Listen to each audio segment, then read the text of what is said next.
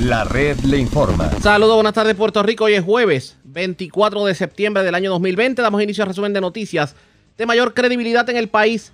Es la red le informa. Somos el noticiero estelar de la red informativa. Soy José Raúl Arriaga. Llegó el momento de que pasemos revista sobre lo más importante acontecido. Lo hacemos a través de las emisoras que forman parte de la red, que son Cumbre, Éxitos 1530, X61, Radio Grito, Red 93.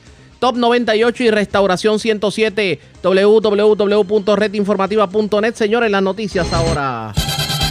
Las noticias. La red Y estas son las informaciones más importantes en la red Le Informa para hoy, jueves 24 de septiembre. En nivel crítico, la ocupación de camas en las salas de intensivo de los hospitales del país. Ya sobrepasamos el 71%. Senador cuestiona los planes del gobierno ante el alza dramática de muertes y positivos por coronavirus. Pero los comerciantes y entes del sector turístico ponen el grito al cielo ante la posibilidad de un nuevo lockdown. En cuarentena por COVID, bomberos y emergencias médicas de Morovis lo confirma la alcaldesa Carmen Maldonado. Estudio de la Universidad de Puerto Rico de Calle revela que la mayoría de las personas que salieron de la isla por el paso de María ya regresaron al país, pero ha iniciado nuevamente una emigración masiva y esta vez por asuntos económicos. Hablamos sobre el particular hoy con el economista José Caraballo Cueto.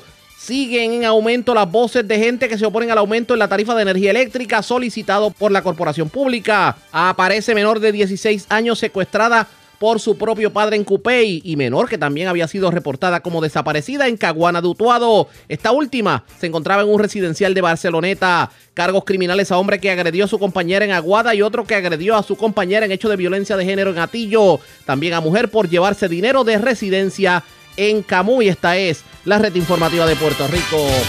Bueno, señores, damos inicio a la edición de hoy del Noticiero Estelar de la red informativa con una noticia de último minuto.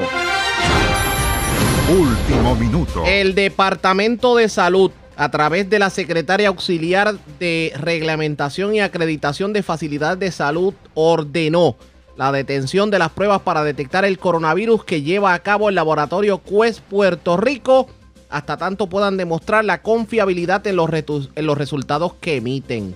Repetimos, el Departamento de Salud acaba de detener las pruebas de coronavirus que realiza el laboratorio Quest. En la misiva dirigida al director de Quest Caparra, Manuel Marcial, y enviada vía correo electrónico, se le solicita además la realización de muestras comparativas entre ellos y otros laboratorios Quest Puerto Rico para verificar resultados. Según adelantó el Departamento de Salud y como parte de la evaluación de la fase preanalítica de toma de muestras, se realizó una de las primeras visitas sorpresa y aparentemente hay una situación con las pruebas. Parecería que estas pruebas no están siendo muy confiables. Así que vamos a darle seguimiento a esta situación. Pues era una de las de los laboratorios que hacían más pruebas en Puerto Rico. ¿Por qué ahora se le está prohibiendo hacer pruebas de coronavirus? Ustedes pendientes a la red informativa que vamos a estar dando más información sobre el particular. Pero dejando eso a un lado, señores, vamos a las noticias. Por segundo día consecutivo, la ocupación de las unidades de intensivo en los hospitales del país alcanza un 70% más, lo que sobrepasa el límite establecido por el Departamento de Salud para establecer un nivel de alerta en los servicios sanitarios que se ofrecen en la isla y obviamente repensar medidas adicionales que ayuden a frenar el aumento en casos de coronavirus. Aunque no todos los casos que obviamente eh, están en los eh, centros de cuidado intensivo son de COVID, lo cierto es que pues son bastante los casos de COVID que mantienen ocupadas las camas de intensivo. Al momento, 475 pacientes estaban recluidos en unidades de cuidado intensivo, según el dashboard del Departamento de Salud. Estamos hablando de que solamente hay 206 camas disponibles en intensivo o un 30% de la capacidad.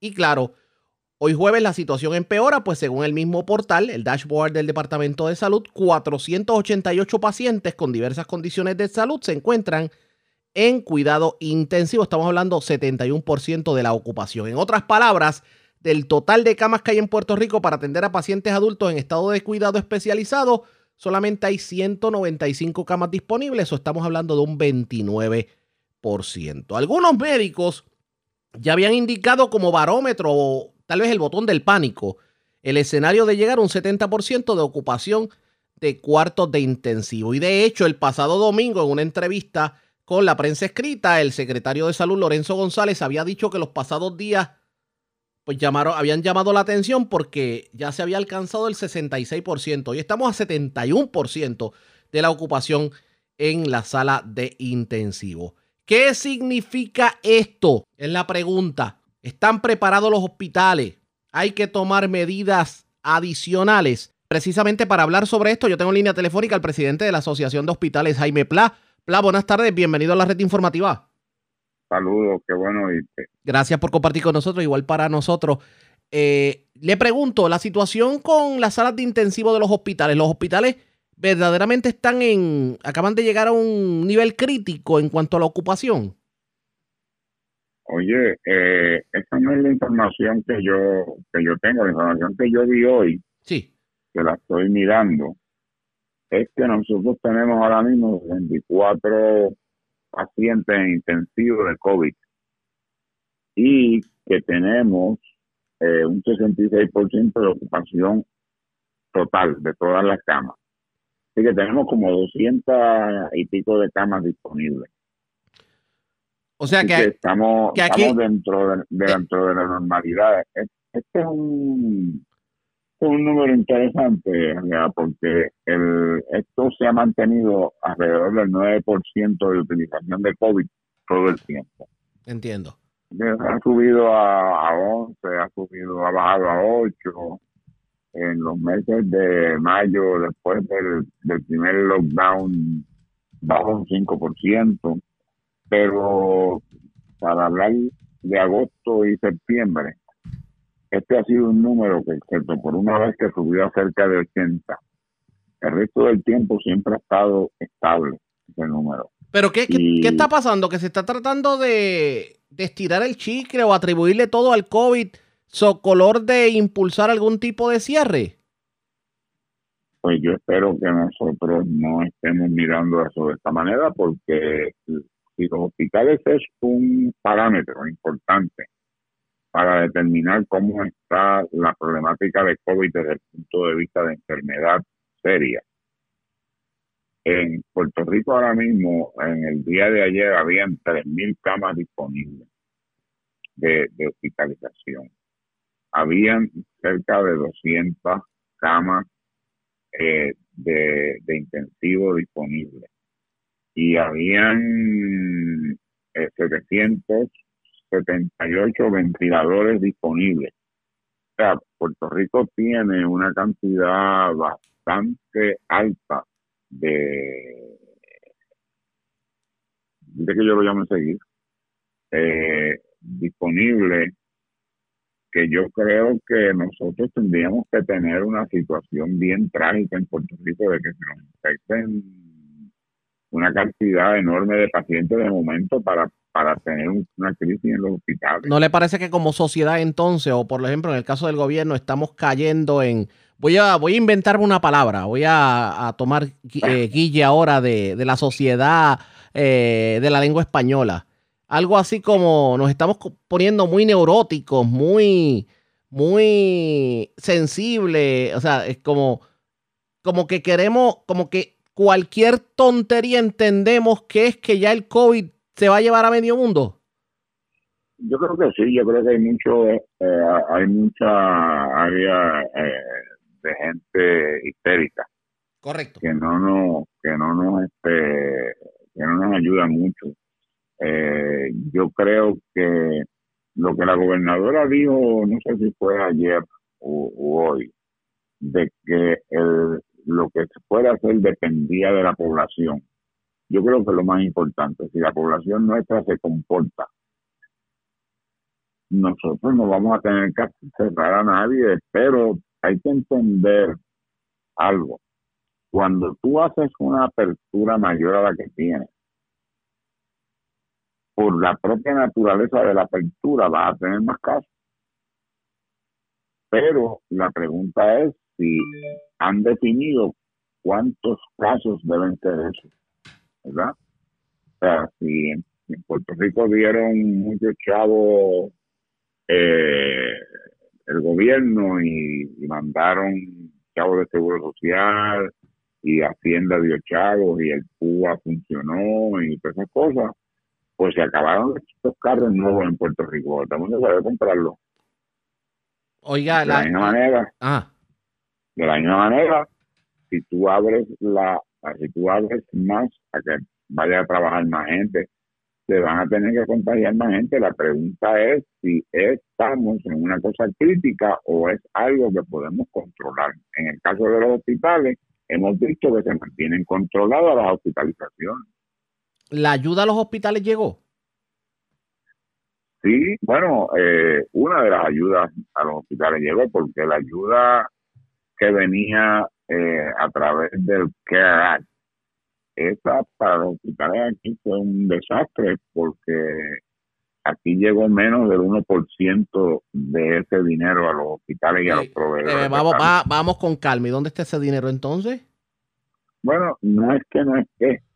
Eh, acuérdate que si no depende del, gobierno de Puerto Rico para repartir. Eso se repartió directamente en Estados Unidos. Y por unas y otras razones, por ejemplo, eh, dieron chavos para los hospitales rurales. Puerto Rico no tiene hospitales rurales. Eh, en un principio dieron mucho dinero para los hospitales utilizando la métrica de los pacientes tradicionales de Medicare y Puerto Rico la mayor parte de los pacientes de Medicare son altantes que tenían que tomar esos pacientes en consideración para que los hospitales pudieran y los proveedores pudieran dar dinero. Eh, luego se dio una cantidad de dinero sumamente alta a los hospitales de uso intensivo de pacientes de COVID. Y como hemos estado hablando, Puerto Rico tiene una gran preocupación por el COVID, pero no tenemos un hospital con 300 pacientes de COVID. Y eso y en Estados Unidos sí lo hubo. Y esos hospitales recibieron chavo y nosotros no recibimos dinero. Así que eh, hubo muchas partidas donde nosotros nos fuimos favorecidos de una manera u otra. Pero aquello que se le, pero aquello que se le prometió, recuerdo que aquí se, se hicieron promesas y se anunció con bombos y platillos que los hospitales, tanto públicos como privados, iban a tener de todo. Esa, si fuéramos a ponerlo en por ciento, ¿qué por ciento de las promesas que se le hicieron a ustedes se cumplieron? Cuando yo me reuní con la gobernadora inicialmente, eh, logramos un entendido de 300 millones para los hospitales en dos, en dos fases de 150 millones cada una. Y eso se dio. Eso ya los hospitales lo tienen. Eso es lo que ha salvado la industria de los hospitales en Puerto Rico. Porque si no, hubiéramos tenido mucho hospital en el borde de la quiebra o con problemas económicos sumamente serios. Y hubiera sido el debacle de la industria de la salud que ese dinero sí fue importante y recibió. Hay otros dineros que todavía están pendientes de darse eh, a los centros de centros de salud y de tratamiento. Eh, hay dinero que estamos pidiendo para telemedicina, para poder implantar los programas de telemedicina, que todavía no, lo tenemos. Eh, pero los dineros que se le ofrecieron a los hospitales, eso sí se los dieron. Aprovecho que lo tengo en línea telefónica y le pregunto, el que se perdiera mil millones de dólares del Medicaid, ¿cómo afecta a los hospitales? Pues eh, nosotros, yo creo que, ustedes saben que la Asociación de Hospitales ha sido tradicionalmente la organización que más ha ido a Estados Unidos a ayudar al gobierno a cabildear por los fondos de salud, ya sea en, en el Medicare o en Medicaid y que nosotros hayamos cabildeado en agosto, septiembre, octubre y noviembre del año pasado para lograr que nos dieran esa cantidad de dinero y que luego nosotros no lo usáramos, pues me deja perplejo porque la realidad es que teníamos que usarla de una manera o de otra y, y yo, y especialmente que lo supimos a última hora, ¿verdad? Este, porque si esos hubieran dicho en febrero que esos dineros estaban disponibles, yo estoy seguro que se hubieran se hubiera habido una movilización aquí masiva para, para ayudar a que eso se, se utilizara, porque los pacientes y los proveedores necesitaban ese dinero. Definitivo. Los, los pacientes, mira, en Puerto Rico hablamos de que el, programa de Medicaid tiene muchos servicios y, y tiene servicios, pero todavía le faltan siete u ocho servicios esenciales que no tenemos, como por ejemplo, nosotros en, el programa de Medicaid no hay para darle salud en el hogar a los pacientes. No hay para darle servicios de rehabilitación. No hay para darle extended care services. no hay para darle equipo médico. O sea, la, la, pues esos mil millones muy bien se pudieron haber utilizado para servicios esenciales y especialmente ahora en COVID, que los pacientes no quieren salir de las casas. ¿Usted imagina que, que, que, bien hubieran sido ese dinero utilizarlo en los programas de salud en el hogar para llevarle enfermeras, terapistas, trabajadores sociales y otro tipo de personal a la casa del paciente? No pinta bien definitivamente, porque el problema de todo esto es que si ya lo perdimos, pedirlo otra vez para una próxima asignación va a ser cuesta arriba definitivamente. Yo estaba hablando con un colega tuyo eh, que trabaja en Washington y me dijo, y Jaime, ustedes van a venir aquí a cabildear otra vez. Y yo digo, bueno, me imagino que iremos, pero no estoy muy seguro con qué es lo que vamos a decir. ¿Y tenemos que esperar a ver cuál va a ser la tónica del gobierno sobre esto, ¿verdad? Porque, eh, como dicen, esto es vergüenza ajena. No, definitivamente. Vamos a ver qué ocurre. Gracias por haber compartido con nosotros. Buenas tardes. Igual, cuídate. Ya ustedes escucharon, era el presidente de la Asociación de Hospitales de Puerto Rico, Jaime Pla. Dice que están preparados y que tal vez como que se ha tratado de estirar un poquito el chicle y se ha exagerado un poquito en cuanto a la situación en los hospitales, aunque reconoce que hay una situación con, con el COVID. Claro, lamenta el que se hayan perdido fondos. Dice que los fondos de CARES Act no llegaron, que apenas llegó un 1% y los mil millones de dólares que se perdieron en fondos de Medicaid, pues eso definitivamente va a ser mella. ¿Qué terminará ocurriendo? Pendientes a la red informativa. Presentamos las condiciones del tiempo para. Vamos de inmediato al informe sobre las condiciones del tiempo para hoy. Ayer llovió bastante en la tarde.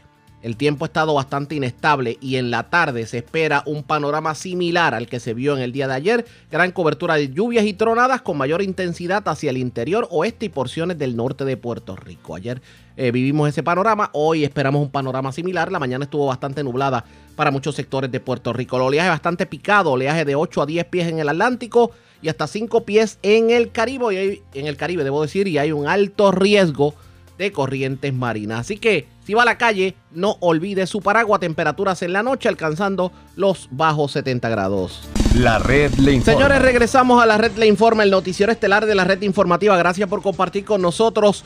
Esa es la situación que está ocurriendo en cuanto a las salas de emergencia, en cuanto a las unidades de intensivo relacionadas al COVID. Y la pregunta es, ¿hay cama para tanta gente?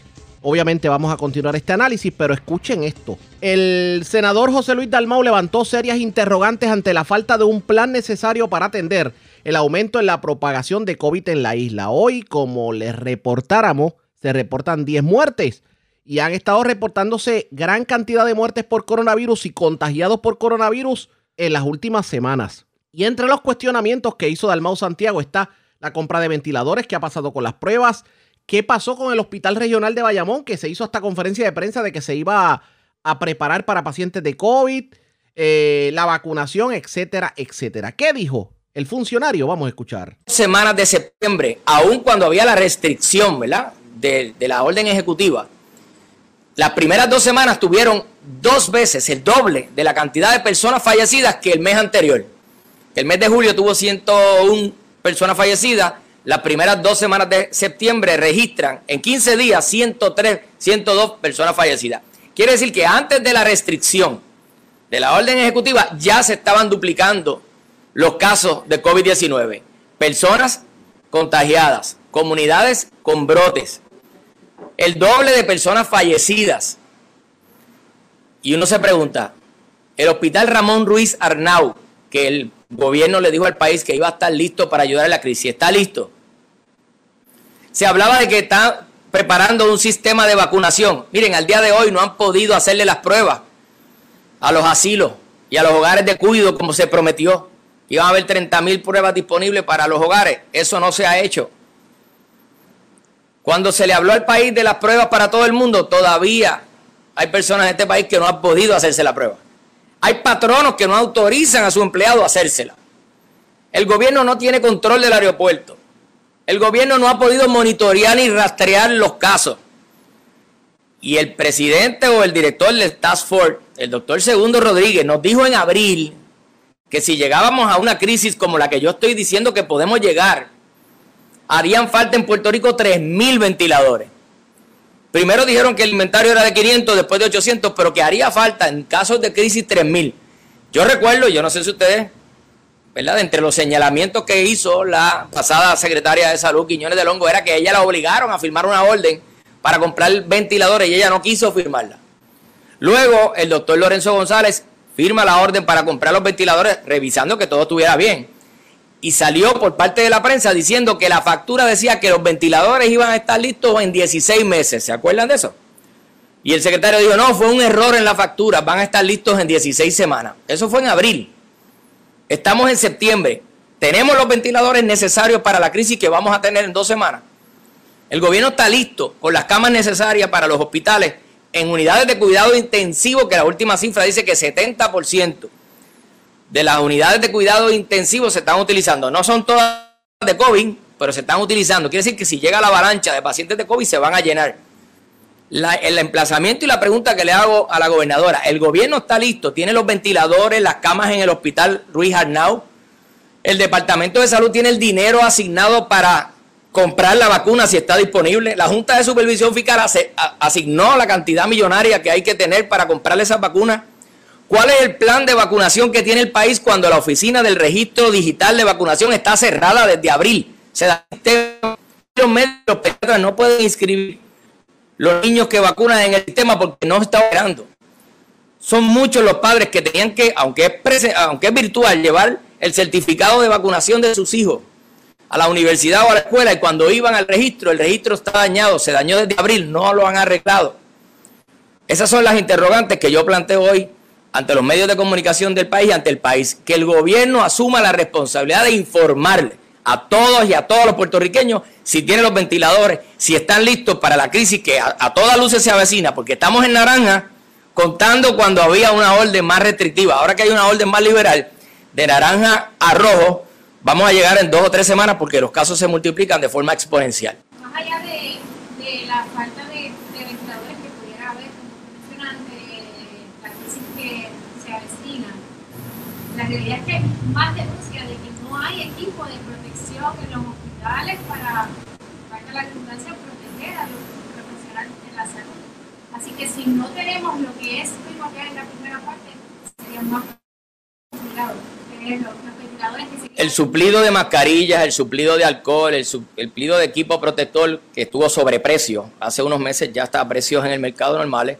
Eh, sí han habido esas denuncias, pero los hospitales están comprando equipos, me consta porque hablo con, con ellos. Eh, pero los ventiladores no los encuentras en cualquier farmacia. Hay que hacer una orden de ventiladores. El gobierno hizo una, creo que eran de 240 ventiladores. Llegaron después de las 16 semanas ya los tiene el departamento. Yo no quiero que se vayan a perder en un almacén como se le han perdido los suministros. Esos, esos 240 ventiladores están disponibles, están ya a qué hospitales tienen más necesidad para distribuirlos, pero son 240. El doctor Segundo Rodríguez dijo que hacían falta 3.000 en caso de crisis.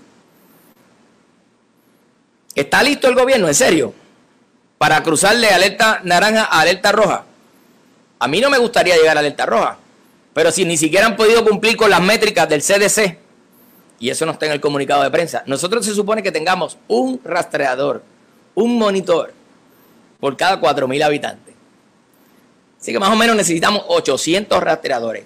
El gobierno tiene ya los 800 rastreadores para cumplir lo que no han cumplido desde abril con el monitoreo para saber en qué municipio hay un brote, hay más personas contaminadas o contagiadas o infectadas para que no salgan de su casa en 14 días ese monitoreo que no lo han cumplido desde abril y están los partes de prensa. Todas las semanas decían que vamos a cumplir, que vamos a cumplir, que vamos a cumplir. Todavía en junio no habían cumplido. Hoy no están los 800 rastreadores que indican las métricas de la Organización Mundial de la Salud que debe tener por población un país para mantener monitoreada y vigilada a su población y evitar que se siga contagiando. Si una persona está infectada pero no afectada, quiere decir que es infectada asintomática, debe quedarse en su casa 14 días. ¿Y quién monitorea eso? Si hay personas que siguen saliendo y saludando a la gente por ahí. Yo tengo un caso de un pueblo de la isla donde una persona con condiciones mentales dio positivo, pero el hospital no quería quedarse porque la persona era asintomática y era paciente mental y le dejó que se fuera. Eso fue un CDT. y la denunciaron y la policía fue, pero la policía no la puede meter presa. Así que tuvo que devolverla a su casa. Y como es una paciente mental, salió de su casa y siguió saludando y compartiendo con la gente. O sea, no hay un monitoreo, rastreo efectivo para evitar el contagio. Los países que han tenido éxito lo han hecho monitoreando sus brotes de positivos y manteniendo a su familia y a la persona Expresiones del senador José Luis Dalmau, él entiende que el gobierno no tiene un plan establecido para atender el COVID y prueba de ello es el hecho de que aquí se anuncia todos los días aumento en casos, pero no se ven movidas precisamente que vayan acompañadas a este anuncio. Hay rumores de que pudieran cambiar los reglamentos en cuanto al toque de queda y la orden ejecutiva de la gobernadora, pero obviamente eso todavía es materia de especulación. La red le informa. Señores, vamos a la pausa. Cuando regresemos hablamos con la alcaldesa de Morovis, Carmen Maldonado, porque hay instrumentalidades del gobierno central de Morovis que están en cuarentena precisamente por asuntos del COVID. Ya se había cerrado anteriormente el cuartel de la policía, ahora se habla de bomberos, se habla de emergencias médicas. Y la alcaldesa tiene unos cuestionamientos en la forma en que el gobierno central ha estado trabajando esto que tiene que ver con el coronavirus y sobre todo el que se hayan disparado los casos positivos. Además, la Asociación de Hoteles y Turismo tuvo una conferencia de prensa en el día de hoy en donde, ante la posibilidad de un lockdown, está pues sugiriendo pues lo que se puede hacer para evitar que los negocios vuelvan a cerrar. Es lo próximo, regresamos en breve. La red le informa. Señores, regresamos a la red Le Informa. Somos el noticiero estelar de la red informativa. Gracias por compartir con nosotros. Hoy la alcaldesa de Morovis, Carmen Maldonado, confirmó que hay instrumentalidades del gobierno central en su municipio, por ejemplo, emergencias médicas y bomberos, que están en cuarentena precisamente porque se han dado casos positivos de coronavirus. Ahora bien, ella levanta unos cuestionamientos en la forma en que se ha estado trabajando por parte del gobierno central, lo que tiene que ver con la pandemia. En entrevista con Julito García de Cumbre, la red informativa en el centro, esto fue lo que dijo la alcaldesa de Morovis, Carmen Maldonado. Pues mira, Julio, la, la, la realidad es que la- las estadísticas que ha estado presentando el Departamento de Salud, obviamente están recogiendo verdad números desde que comenzó toda esta situación, que fue en marzo. Realmente no es muy alta, realmente la, la- los casos que tenemos aquí, la tasa de, de casos como tal en, en nuestro municipio, gracias a Dios, ¿verdad? Eh, eso vuelvo y repito, eso recoge lo que ocurrió desde, desde marzo hasta acá y muy importante es, ¿verdad? expresarle al pueblo, porque a veces eh, se, lleva una información incorrecta. Muchas de estas pruebas que, que fueron ¿verdad? Eh, realizadas a, a, muchas de estas personas que, que, se realizaron la misma, eh, eran, eran pruebas que muchas de ellas dieron falso, eran falsas positivas. Así que eh, en ese en ese sentido, pues, y para la tranquilidad también de, de nuestra gente, es muy importante que, que conozcan esto, o sea que es- estas estadísticas están un poquito eh, erradas y, y hay que decirlo, por eso es que eh, desde un inicio nosotros eh, trabajamos con, con realmente eh, el administrar las pruebas aquí desde nuestro municipio y nosotros llevar nuestro propio sistema de rastreo y trabajarlo para saber y conocer realmente eh, cuántos casos teníamos al momento, ¿verdad?, positivos acá. Así que en ese sentido eh, hemos estado, ¿verdad?, bien pendientes de, de, de la situación, hemos estado educando en cada uno, ¿verdad?, de los de las comunidades. Todavía el día de hoy, Julio, nosotros estamos en la calle eh, entregando, ¿verdad?, lo que es hand sanitizer, mascarillas, estamos entregando desinfectantes eh, para que hagan limpiezas en el hogar. Eh, estamos realizando este trabajo casa a casa y obviamente no bajamos la guardia, pero pero siempre me gusta, ¿verdad?, aclarar este este punto para que eh, nuestro pueblo sepa que deben continuar haciendo lo que se está haciendo hasta este momento, que es protegerse. Yo creo que esto está en nuestras manos. Yo creo que nosotros como gobierno hemos estado siempre, ¿verdad?, eh, al lado de nuestro pueblo, ayudando, colaborando, cooperando en todo momento, eh, pero está en nuestras manos realmente el contagio de, de, ¿verdad? de esta enfermedad y yo creo que es muy importante que, que el pueblo conozca que si salimos a la calle, a muchas de las ocasiones, a veces salimos a, a- a restaurantes, salimos de chinchorreo, ¿verdad? Porque ya, ya sé que la- las personas ya no aguantan estar tanto tiempo encerradas, pero que sepan que debemos protegernos, que anden con su potecito de hand sanitizer, que no se quiten la mascarilla, que, que si están consumiendo algo, obviamente la tienen que la tienen que retirar, pero inmediatamente culminen, pues mire, vamos a, a- a trabajar, a trabajar, ¿verdad? Con esta situación y no, no quitarnos la mascarilla en ningún momento. Eh, alcaldesa, entonces los 288 casos que hoy está eh, reportando el Departamento de Salud a nivel central de caso de Morovi, de casos confirmados, ese no es el número que usted tiene ah, eh, en su sistema de rastreo que eh, yo escuché a, la epidemióloga de que está haciendo esta, esta, este trabajo, Fabiola, eh, mencionar que Morovi no estaba con el sistema de rastreo. Entonces, usted me está indicando que sí. ¿Por qué entonces esa discrepancia entre esas opiniones? Pues mira, tengo que decir, y fui bien bien enfática cuando hablé con el secretario de Salud, ¿verdad? Eh, en, ese sentido le dejé saber eh, nuestra nuestra opinión en cuanto a ese sistema. Eh, cuando nosotros comenzamos a recibir los números del Departamento de Salud, la realidad es que los números no eran los correctos. Cuando comenzamos a, a evaluar cada caso, habían casos duplicados. En ese listado que enviaban de, personas de Morovi, muchas personas cuando nosotros llamábamos acá para confirmar, no eran residentes del municipio de Morovi. Así que para mí personalmente, y, y se lo dejé saber al secretario de Salud, eh, no confiaba en esos números ni confiaba en esas estadísticas y, fui bien clara de por qué esa razón nosotros habíamos, habíamos tomado esa decisión de trabajar nosotros con nuestros propios casos. Así que ese número no es el correcto. Eh, vuelvo y repito, la situación eh, que nosotros estamos viviendo ahora mismo, le tengo que decir que agradezco muchísimo a nuestro pueblo que se ha cuidado y que ha mantenido verdad el control ellos mismos en sus hogares trabajando con la situación de lo que es la protección. Así que eh, fui bien clara, Julio, y vuelva, vuelvo y lo repito. En estos momentos, ¿verdad? Eh, una vez nosotros estuvimos recientemente en una reunión en nuestro municipio eh, con los doctores de, de, nuestro de nuestro pueblo que bien importante y quiero recalcar, antes de que comenzara esta pandemia, esta alcaldesa que está aquí estuvo reunida con todos los doctores de nuestro pueblo que fueron citados todos. Llegaron la mayoría a, nuestra oficina, tuvimos un grupo de, de, de, de doctores de la comunidad trabajando esta situación para precisamente que esto no se nos fuera de las manos y conociendo lo que siempre ha ocurrido, ¿verdad? Cuando tenemos situaciones de emergencia como esta, que realmente recae sobre nosotros. Nosotros solo tenemos que trabajar con esto. Así que eh, luego de, conversar con ellos y sostener esa reunión eh, con, el grupo médico, eh, determinamos pues que incluyéramos nuestro pueblo en el sistema de rastreo del departamento. Así que acogí la recomendación de, los doctores, obviamente también le dejé saber que no creía y ni confiaba en esos números, pero dada esa ¿verdad? recomendación de ellos, pues con mucho respeto, claro que accedimos. estuvimos firmando esta semana ¿verdad? la la, la, notificación directa al Departamento de Salud para cogernos a la, a la realmente al rastreo que tiene todo Puerto Rico. Pero esos números no son los reales y eso se está diciendo desde el día 1 de julio. Y no solamente en el pueblo de Morovi. Esos números son un disparate lo que tiene lo que tiene realmente el Estado, que no tuvo el control desde el día 1. Si estos rastreos ustedes lo llevaban como Estado desde el primer momento y lo trabajaban de manera organizada, no esperar que comenzáramos con el primer caso positivo, hoy fuera una realidad muy distinta. Pero eso es lo que tenemos, hay que contar con, con lo que hay, seguir hacia adelante y creer, ¿verdad?, eh, que, que, realmente nuestro pueblo haga lo que tiene que hacer, que es cuidarse y protegerse. Esa, esa es la realidad.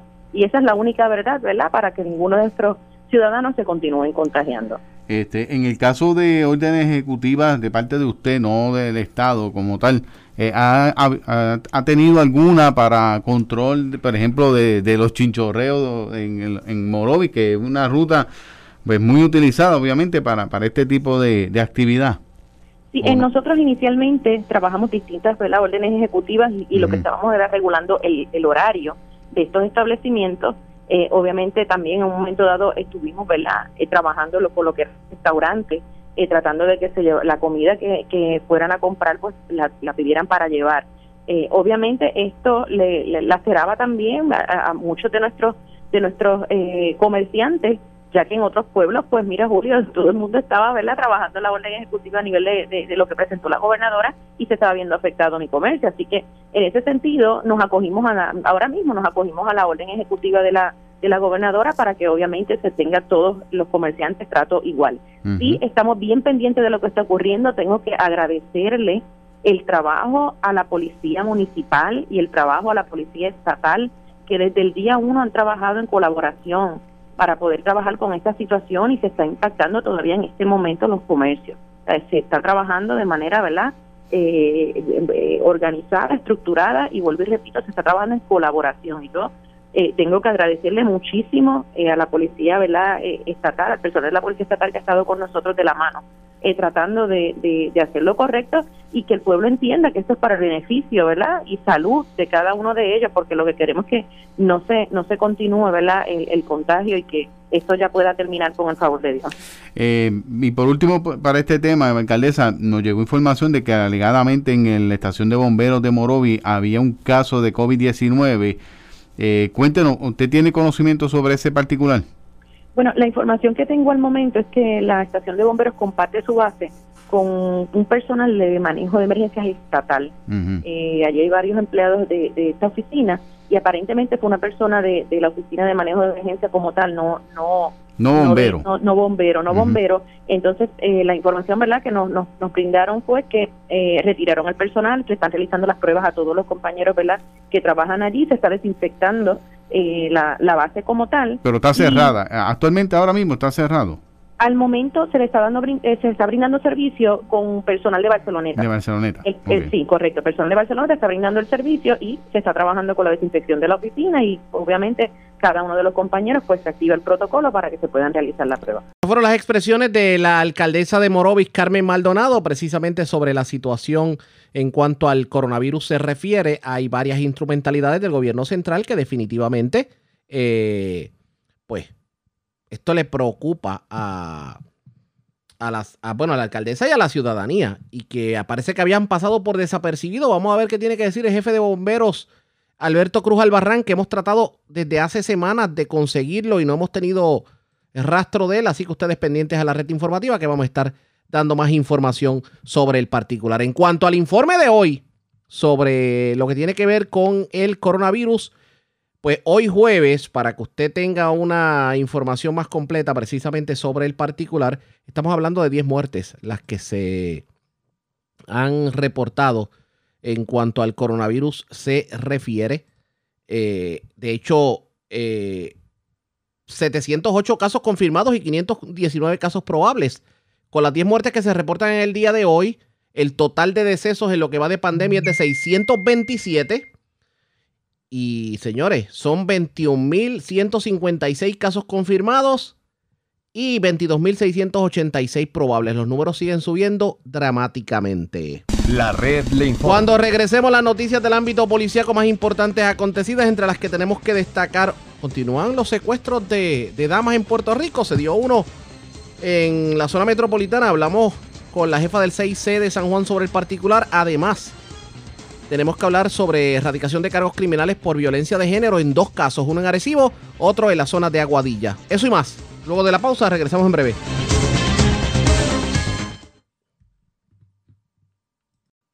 La red le informa. Señores, regresamos a la red Le Informa, el noticiero estelar de la red informativa. Gracias por compartir con nosotros. Vamos a noticias del ámbito policíaco. Una joven de 16 años, a quien un sujeto se llevó por la fuerza en medio de una intervención de trabajadores sociales del Departamento de la Familia en el residencial Alturas de Cupey, fue localizada por la policía. Y según se informó, la adolescente, quien fue localizada en el residencial Rosales de Trujillo Alto, va a ser entregada al Departamento de la Familia. La comandante Maida Ortiz, directora del CIC de San Juan, indicó que la menor fue localizada en el hogar de su abuela paterna en perfecto estado de salud y se alegra que el hombre, se alega que el hombre tomó a la menor el jueves tras amenazar con un arma de fuego a trabajadores sociales del Departamento de la Familia. Nosotros, antes de que fuera encontrada la menor, habíamos hablado con la comandante Maida Ortiz, la directora del CIC en San Juan, y esto fue lo que nos había dicho sobre el particular.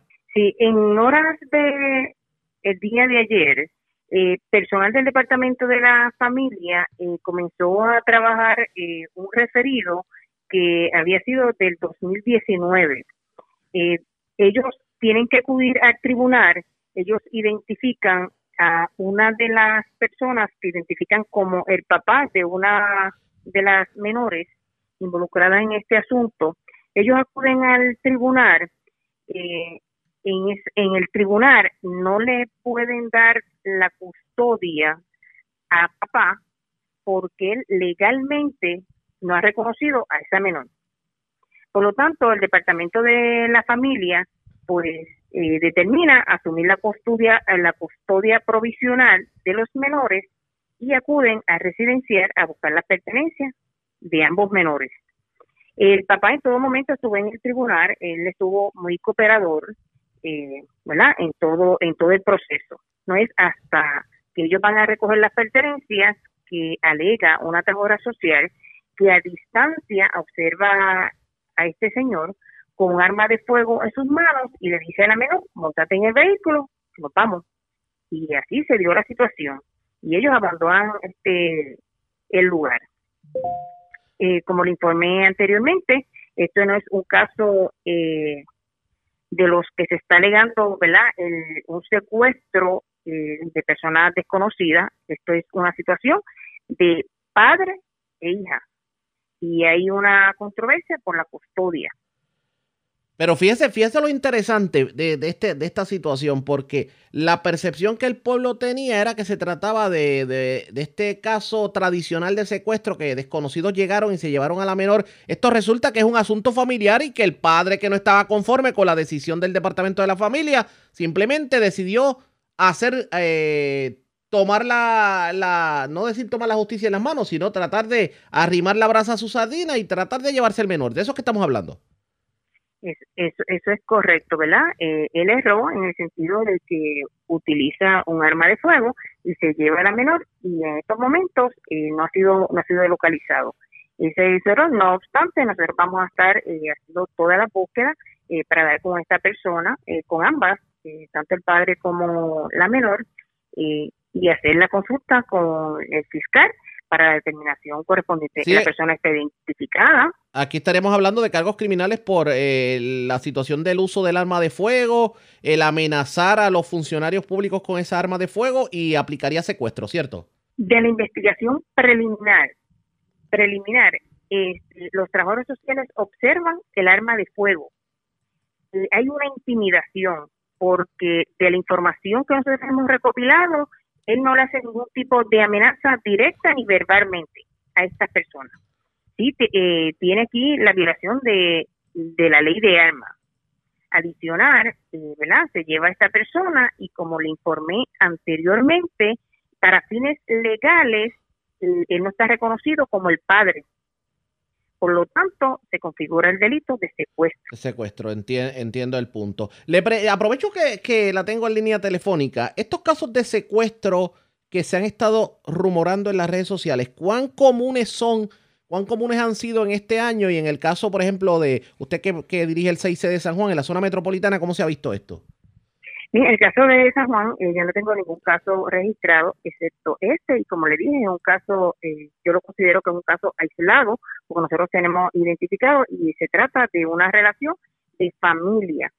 En el área de San Juan, como le informé, yo no tengo ningún tipo de caso, lo que sí, eh, ¿verdad? yo le exhorto a la ciudadanía que uno nunca puede estar dejándose llevar por completo con toda la información que eh, ¿verdad? surge en las redes porque hay información que puede ser media.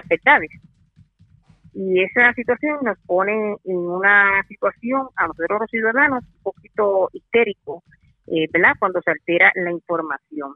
Eh, el teniente coronel Rolando Trinidad ha estado en los medios y ha estado dando la información correcta a base de la información que nosotros hemos estado trabajando.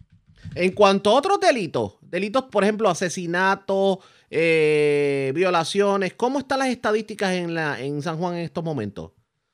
Bueno, en el área de San Juan, eh, nosotros estamos en eh, prácticamente todos los delitos, estamos en menos en comparación con años anteriores. O sea que por lo menos hemos visto una reducción que se la podemos atribuir a, a los planes de trabajo, el COVID, o hay una combinación de todos estos factores. Eh, yo entiendo que es una, una combinación de todos los factores, pero ¿verdad? si no hay planes de trabajo, si no hay este acción, pues eh, ¿verdad? estaría la situación un poco descontrolada. Yo entiendo que es una situación combinada. Bueno, vamos a ver qué termina ocurriendo en esta semana. Gracias por haber compartido con nosotros. Okay. Buenas tardes. Gracias. Era okay, la comandante Mayda Ortiz, era la jefa del 6C de San Juan, quien nos hablaba de este secuestro. Hablando de casos de secuestro, o de casos de menores desaparecidos, pues una menor que había sido, había sido reportada como desaparecida el pasado 19 de septiembre del barrio Caguana de Utuado apareció en un residencial de Barceloneta. Vamos a la zona central de Puerto Rico. Juan Rodríguez Serrano, oficial de prensa de la Policía en Utuado, nos tiene detalles en vivo. Saludos, buenas tardes. Buenas tardes, Arriaga. Buenas tardes a todos los que nos escuchan.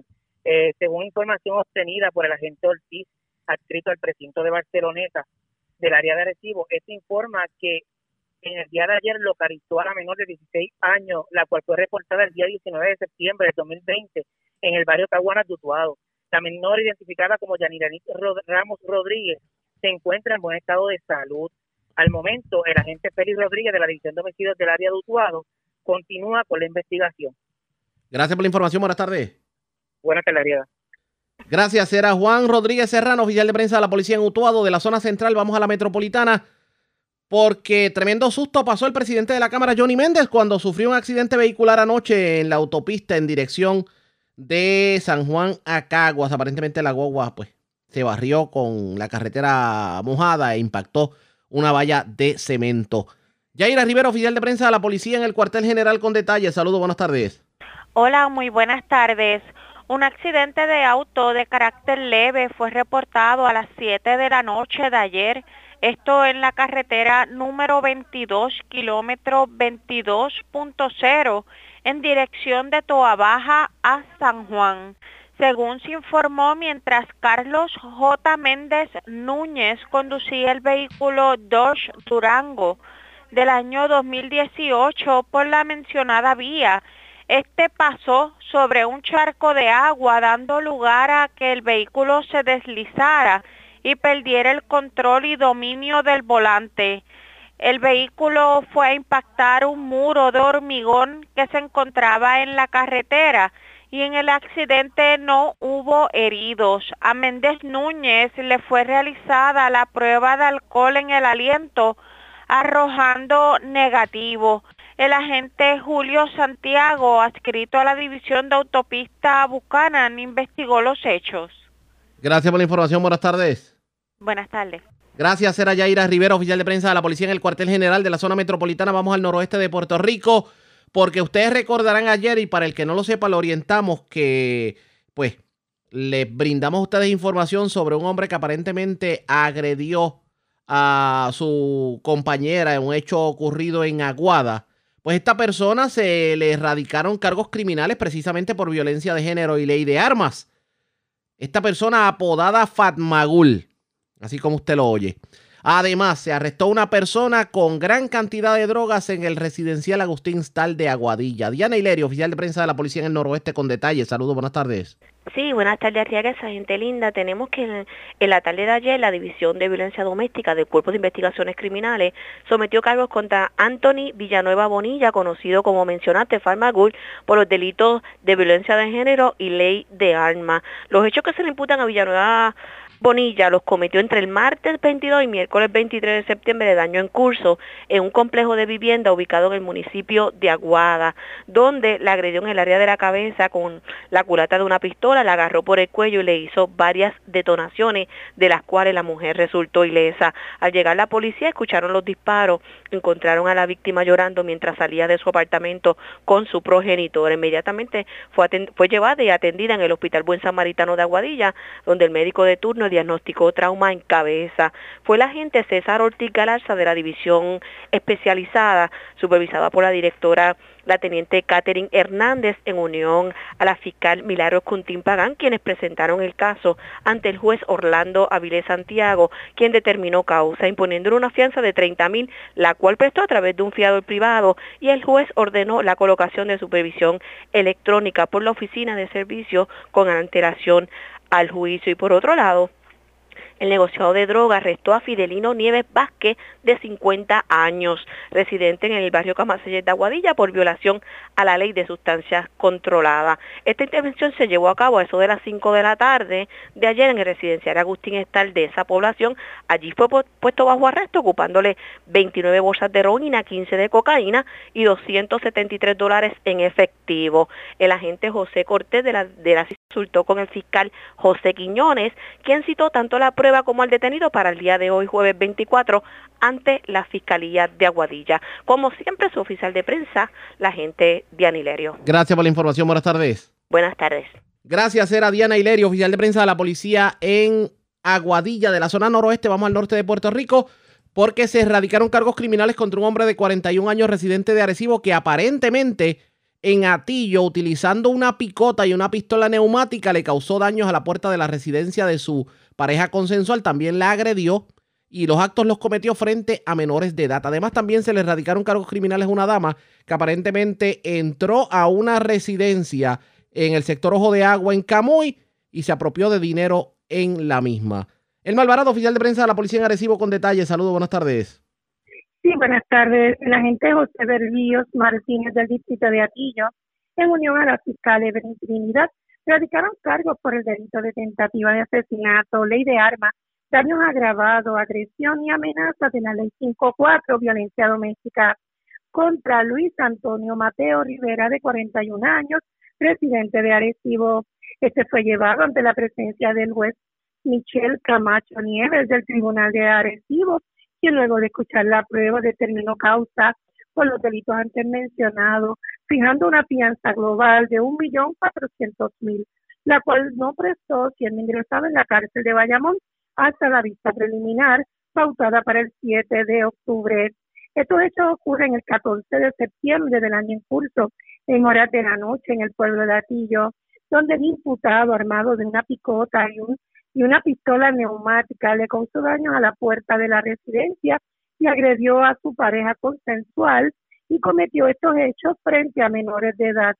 También tenemos que la agente Adalberto de Santiago Rivera de la División de Robo, en unión a la, supervisado por la teniente Barreto de la División de Robo, en unión al fiscal Ariel Israel Chico Moya, radicaron cargos por los delitos de escalamiento y apropiación ilegal contra María Reyes Rodríguez, de 49 años, residente de Arecibo. Esta fue llevada ante la presencia del juez Francisco Santiago del Tribunal de Arecibo, quien luego de escuchar la prueba determinó causa para arresto por los delitos antes mencionados, fijando una fianza de 10 mil dólares, la cual prestó a través de un fiador privado hasta su vista preliminar pautada para el 7 de octubre. Estos hechos ocurren para la fecha del 22 de septiembre del corriente año en horas de la tarde en el barrio Piedra Gorda, sector Ojo de Agua, en el pueblo de Camuy, donde la imputada logró acceso a una residencia y se apropió de dinero en efectivo. Eso es todo lo que tenemos por el momento. Que tengan todos buenas tardes. Y que pase buenas tardes usted también. La red le informa. Vamos a una pausa, identificamos nuestra cadena de emisoras en todo Puerto Rico. Regresamos con más en esta edición de hoy, jueves, del Noticiero Estelar de la Red Informativa. La red le informa. Iniciamos nuestra segunda hora de programación. El resumen de noticias de mayor credibilidad en el país. En la red le informa. Somos el Noticiero Estelar de la Red Informativa de Puerto Rico, edición de hoy, jueves 24 de septiembre. Vamos a continuar pasando revista sobre lo más importante acontecido y lo hacemos a través de las emisoras que forman parte de la red, que son Cumbre, Éxitos 1530, X61, Radio Grito, Red 93, Top 98 y Restauración 107. www.redinformativa.net. Señores, las noticias ahora.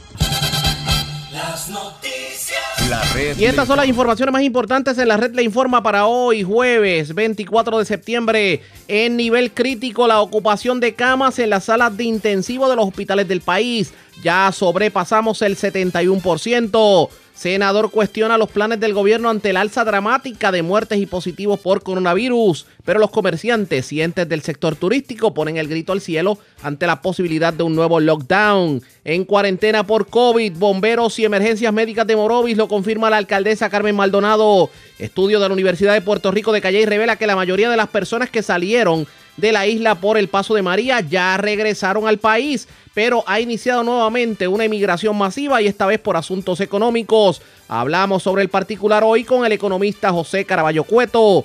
Siguen en aumento las voces de gente que se oponen al aumento en la tarifa de energía eléctrica solicitado por la corporación pública. Aparece menor de 16 años secuestrada por su propio padre en Cupey y menor que también había sido reportada como desaparecida en Caguana de Utuado. Esta última se encontraba en un residencial de Barceloneta. Cargos criminales a hombre que agredió a su compañera en Aguada y otro que agredió a su compañera en hecho de violencia de género en Atillo. También a mujer por llevarse dinero de residencia en Camuy. Esta es la red informativa de Puerto Rico. Iniciamos nuestra segunda hora de programación, el resumen de noticias de la red informativa de inmediato a las noticias. En un artículo académico que revisa las fortalezas y debilidades de las bases poblacionales de Puerto Rico, el doctor José Caraballo Cueto, investigador del Instituto de Investigaciones Interdisciplinarias de la Universidad de Puerto Rico, recinto de Calle, encontró, en medio de un estudio, escuchen esto, La mayoría de las personas que emigraron de Puerto Rico a Estados Unidos luego del huracán María lo hicieron de forma temporera y la mayoría están nuevamente en Puerto Rico. Los distintos estudios concuerdan que en los primeros meses del huracán María de aquí se fueron más de 30 o 40 mil personas, pero el regreso de refugiados se dio a partir del 2019. Está nuevamente aquí en Puerto Rico, aunque ahora en el 2020 volvió a retomarse el patrón de migración neta hacia el exterior, pero ya por otros factores como por ejemplo la economía y el COVID. Yo tengo al doctor José Caraballo Cueto en línea telefónica. Vamos a dialogar sobre el particular. Saludos, buenas tardes, bienvenido.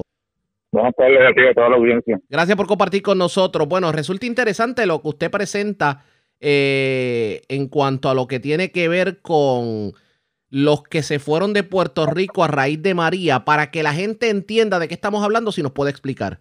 Bueno, eh, justamente cuando llegó el huracán María, en el mes siguiente, salieron de Puerto Rico cientos de miles de personas. Recordamos cómo estaba el aeropuerto repleto de personas, aun cuando en el aeropuerto no había siquiera eh, electricidad, eh, y cómo se dispararon los precios también, sobre todo para las personas que querían eh, salir.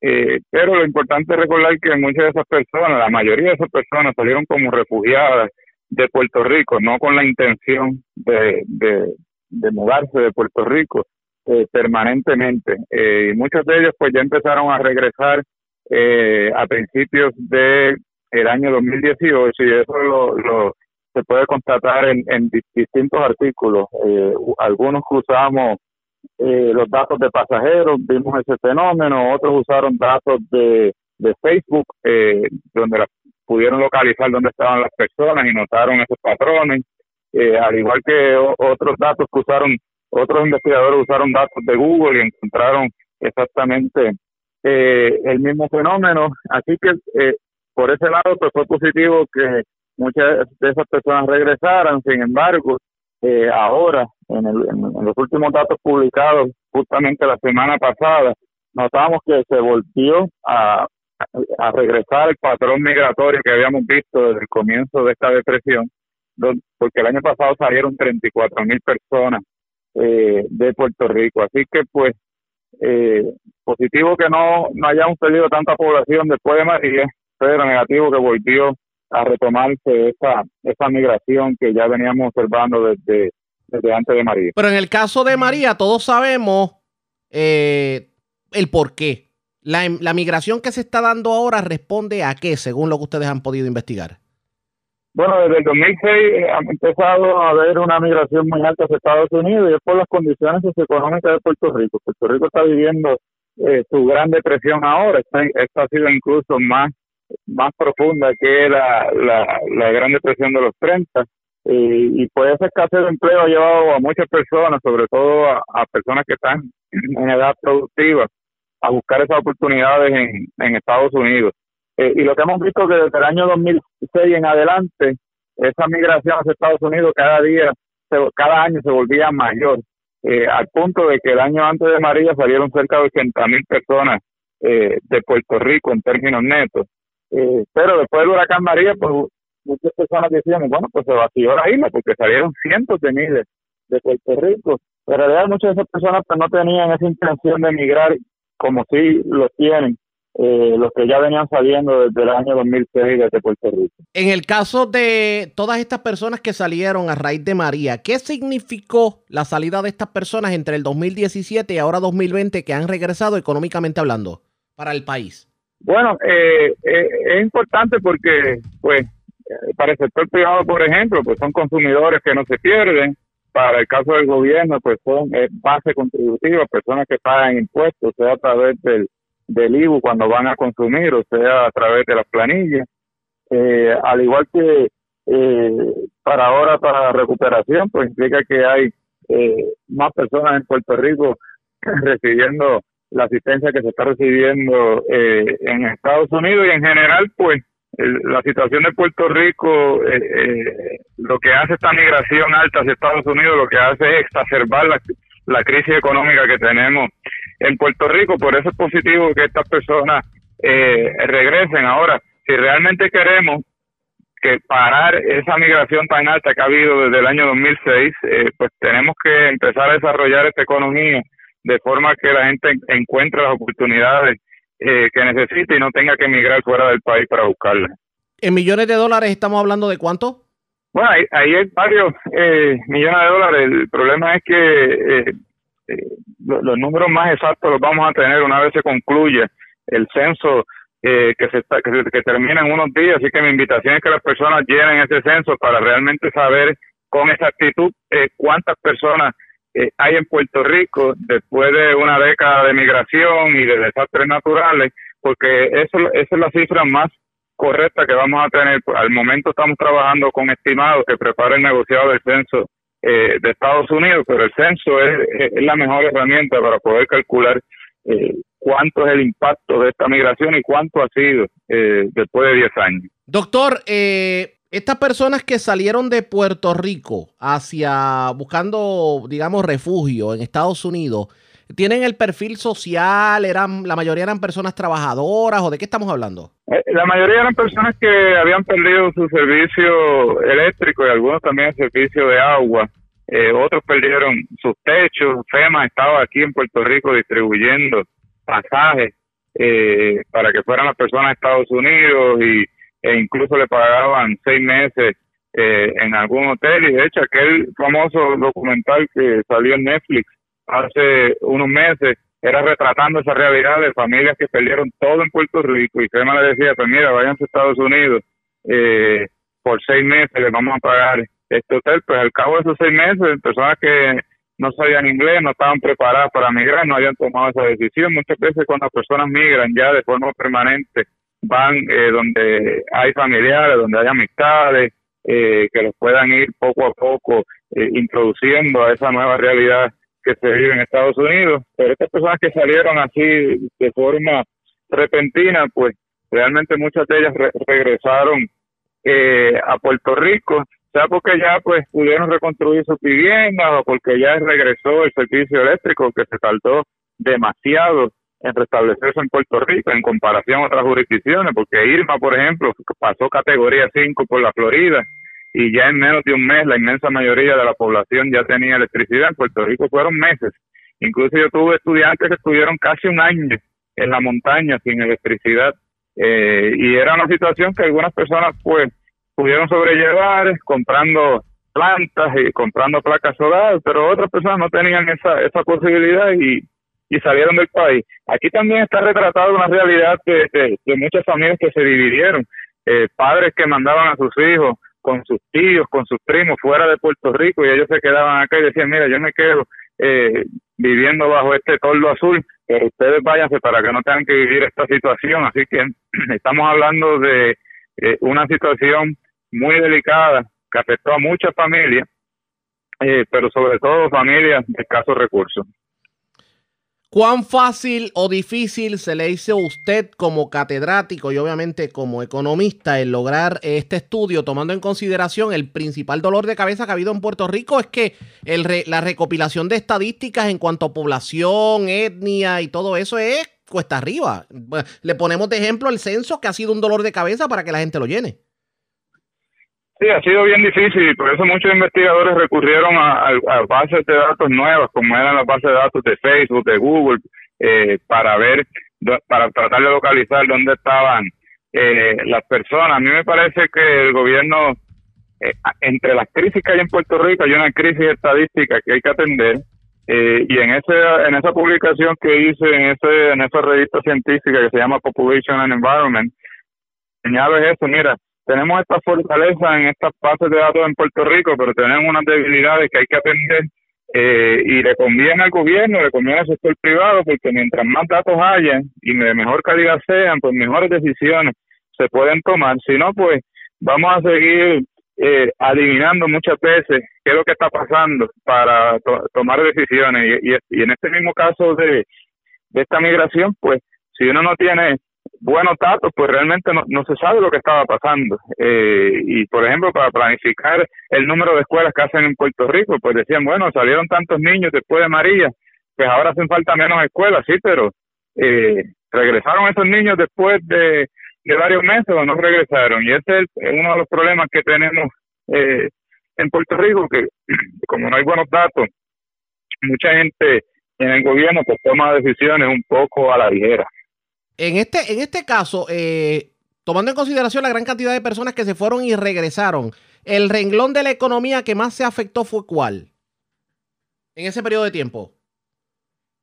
Bueno, ahí eh, el sector comercial en Puerto Rico fue un sector, eh, ¿verdad? de las ventas, las tiendas, fue uno de los sectores ganadores porque Puerto Rico pues recibió eh, unas eh, ayudas adicionales, sobre todo al PAN, que cerca de 600 millones de dólares adicionales después del huracán María, que la, gente lo usó para consumir a nivel local, así que fue un sector ganador, al igual que el sector de la construcción fue un sector eh, ganador después del huracán María. Ahora los sectores económicos que más perdieron fueron los sectores ligados a los seguros, ahora está tantas reclamaciones, hubo algunas aseguradoras que incluso desaparecieron, se fueron a quiebra, eh, y eh, el sector agrícola también fue un gran perdedor. El sector agrícola todavía no se ha podido recuperar con el nivel de empleo que tenía antes del huracán María, eh, pues porque perdió pues mucha cosecha eh, después del huracán María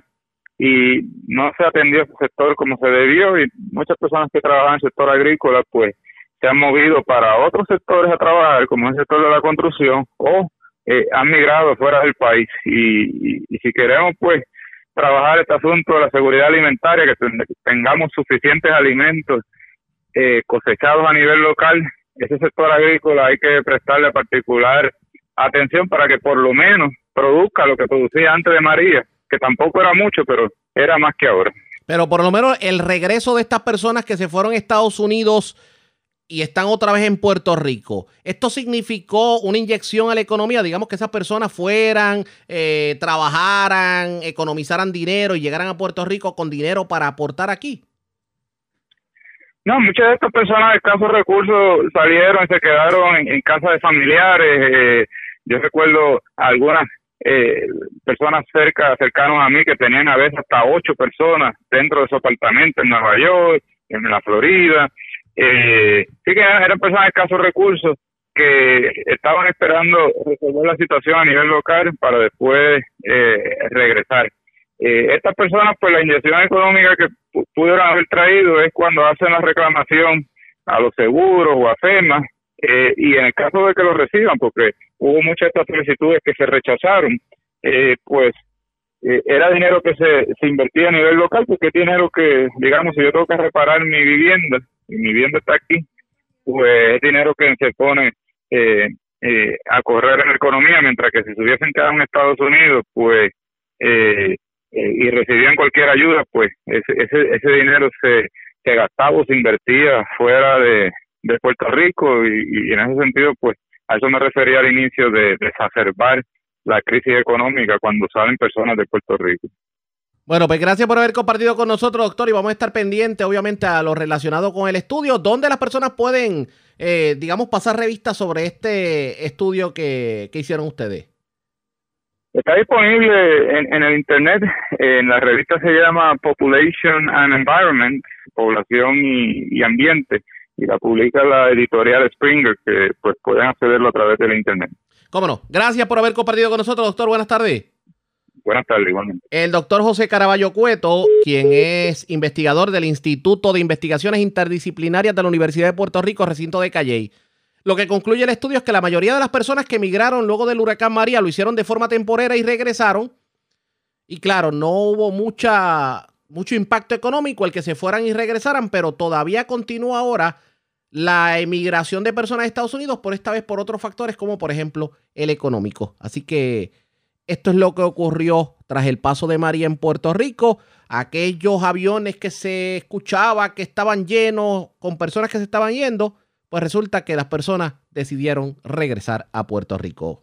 Presentamos las condiciones del tiempo para. Vamos de inmediato al informe sobre las condiciones del tiempo para hoy. Ayer llovió bastante en la tarde. El tiempo ha estado bastante inestable y en la tarde se espera un panorama similar al que se vio en el día de ayer. Gran cobertura de lluvias y tronadas con mayor intensidad hacia el interior oeste y porciones del norte de Puerto Rico. Ayer eh, vivimos ese panorama, hoy esperamos un panorama similar. La mañana estuvo bastante nublada para muchos sectores de Puerto Rico. El oleaje bastante picado, oleaje de 8 a 10 pies en el Atlántico y hasta 5 pies en el Caribe, y en el Caribe, debo decir, y hay un alto riesgo de corrientes marinas. Así que si va a la calle, no olvide su paraguas, temperaturas en la noche alcanzando los bajos 70 grados. La red le informa. Señores, regresamos a la red Le Informa. Somos el noticiero estelar de la red informativa de Puerto Rico. Gracias por compartir con nosotros. Bueno, señores, hace unos días atrás habíamos dialogado con el senador Carlos Rodríguez Mateo sobre pues la posición de la gobernadora en cuanto a la ley 80, lo que tiene que ver con pues digamos el retiro de los empleados públicos, etcétera, etcétera. Pero ahora trasciende que la gobernadora Wanda Vázquez no le ha enviado información a la Junta de Control Fiscal precisamente sobre, sobre todo esto. Y yo tengo en línea telefónica al senador para reaccionar. Saludos, buenas tardes, bienvenido. Buenas tardes, buenas tardes a los amigos de Escucha. Gracias por compartir con nosotros. ¿Qué mucho, qué, qué mucho se está estirando el chicle en cuanto a lo que tiene que ver con los servidores públicos y la ley 80? ¿No le parece? Pues, pues mira, yo creo que esto es un asunto que reviste gran importancia para cada uno de los servidores públicos que están cobijados bajo la ley 1 y la 447 de retiro, eh, que muy bien pudieran estar beneficiándose de la ley 80. Eh, esta ley se aprobó en el Estado de Puerto Rico por unanimidad, eh, en la Cámara por mayoría, y se convirtió en ley con la firma de la gobernadora hace, hace un tiempo. La realidad es que eh, por disposición de la ley promesa, eh, toda legislación que pueda tener algún impacto eh, en el presupuesto tiene que pasar por el crisol de la Junta de Control Fiscal.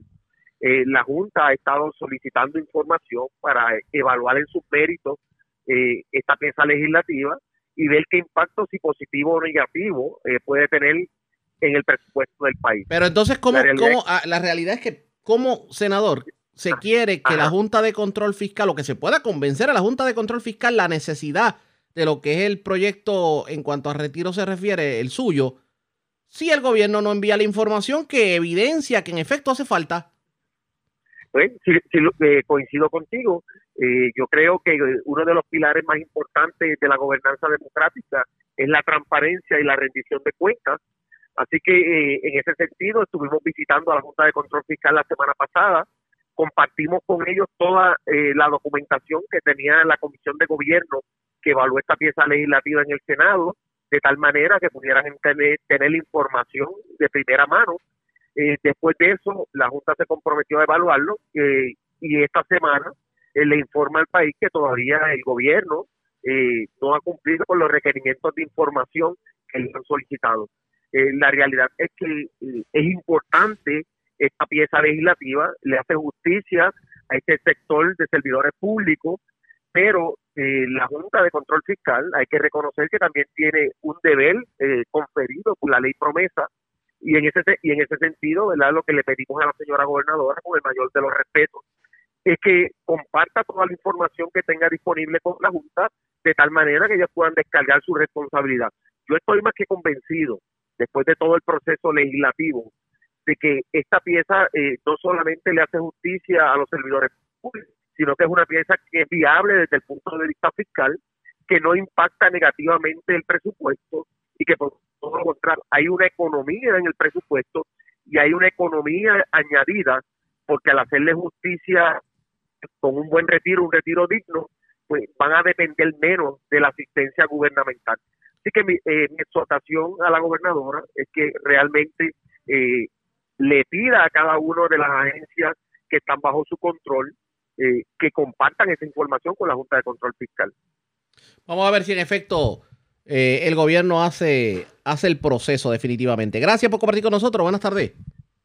Gracias a ti por la oportunidad y un saludo a cada uno de las maduras de escucha. Cómo no, el doctor Carlos Rodríguez Mateo. En otras notas, el informe de sequía del monitor de sequía hoy jueves no cambió mucho. Realmente son pocos los sectores que se encuentran lo que llaman anormalmente secos, pero escuchen bien. Salinas, la parte este de Guayama, la parte este y sur de, de Calley, la parte sur de Ibonito y algo de, de la parte este de Coamo. Eso es lo que al momento dice el monitor de sequía que se encuentra en lo que llaman anormalmente seco. El resto de Puerto Rico está en condiciones normales, según el informe del monitor de sequía. La red le informa. A la pausa, cuando regresemos, aumentan las voces de aquellos que se oponen a un aumento en energía eléctrica. Es lo próximo, regresamos en breve. La red le informa. Señores, regresamos a la red Le Informa, el noticiero estelar de la red informativa de Puerto Rico. Gracias por compartir con nosotros. Siguen aumentando las voces que se oponen a la posibilidad de un aumento en el costo de la energía eléctrica.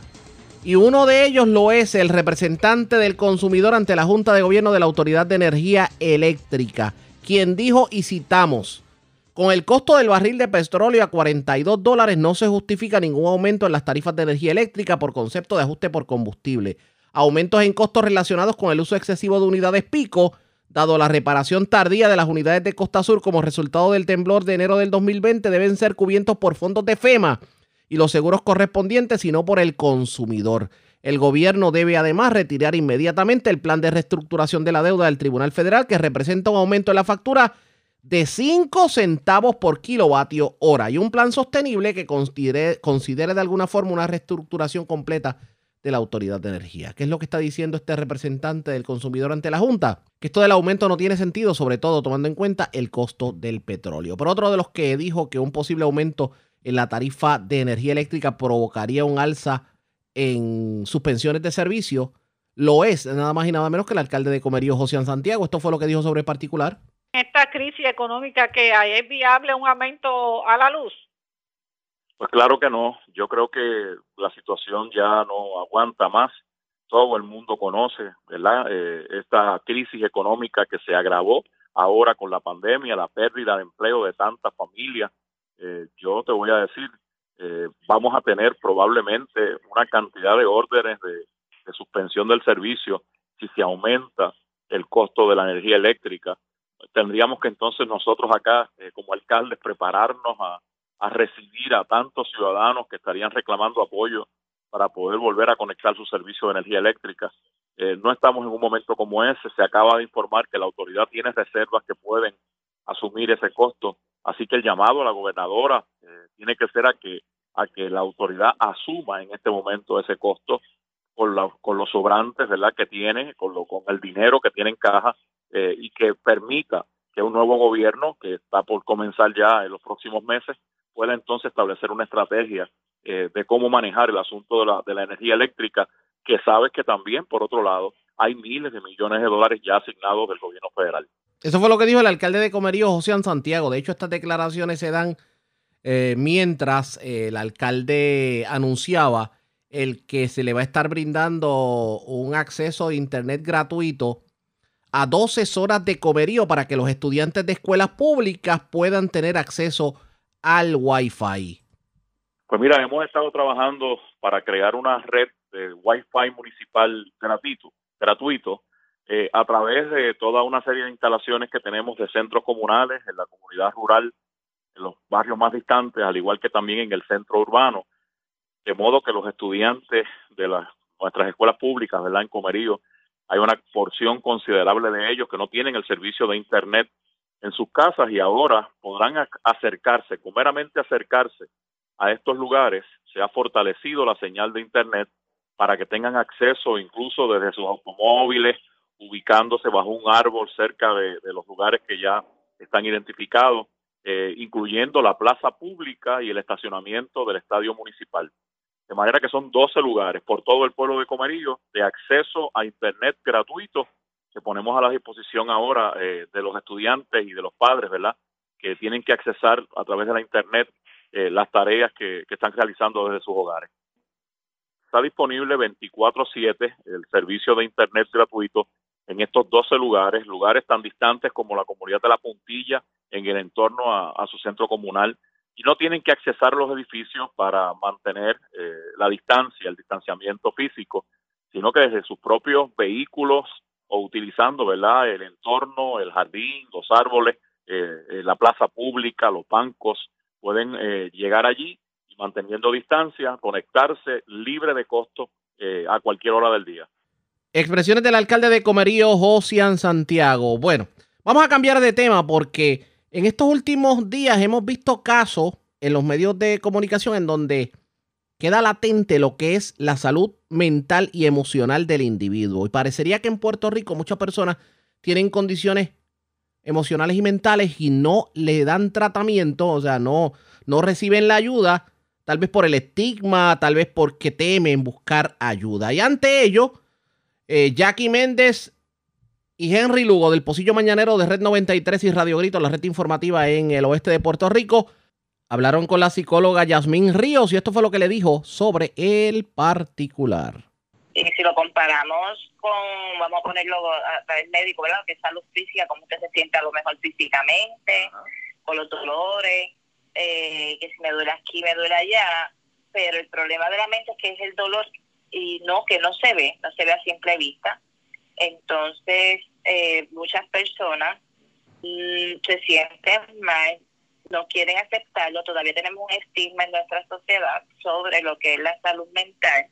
Pensamos todavía en los tiempos antaños de, y lo asocian lamentablemente que si son, yo no puedo ir a buscar ayuda porque eso es de locos y tienen esta estigmatización que la salud mental, el paciente de salud mental es el paciente que no, que no es funcional en ningún aspecto y que tiene que estar hospitalizado, cuando realmente eso no es de esta índole, hay montones de diferentes eh, eh, diagnósticos, trastornos dentro de lo que es el manual de diagnóstico de enfermedades de trastornos mentales, pero a eso vamos a sumarle los trastornos de ajustes, que son básicamente lo que estamos viviendo ahora mismo en nuestra comunidad aquí en Puerto Rico, empezamos con los temblores, ya lo que fue el terremoto, seguimos con la pandemia, estamos bajo lo que son los huracanes, tormentas, como Isaías, eh, la de ahora que son agresivos.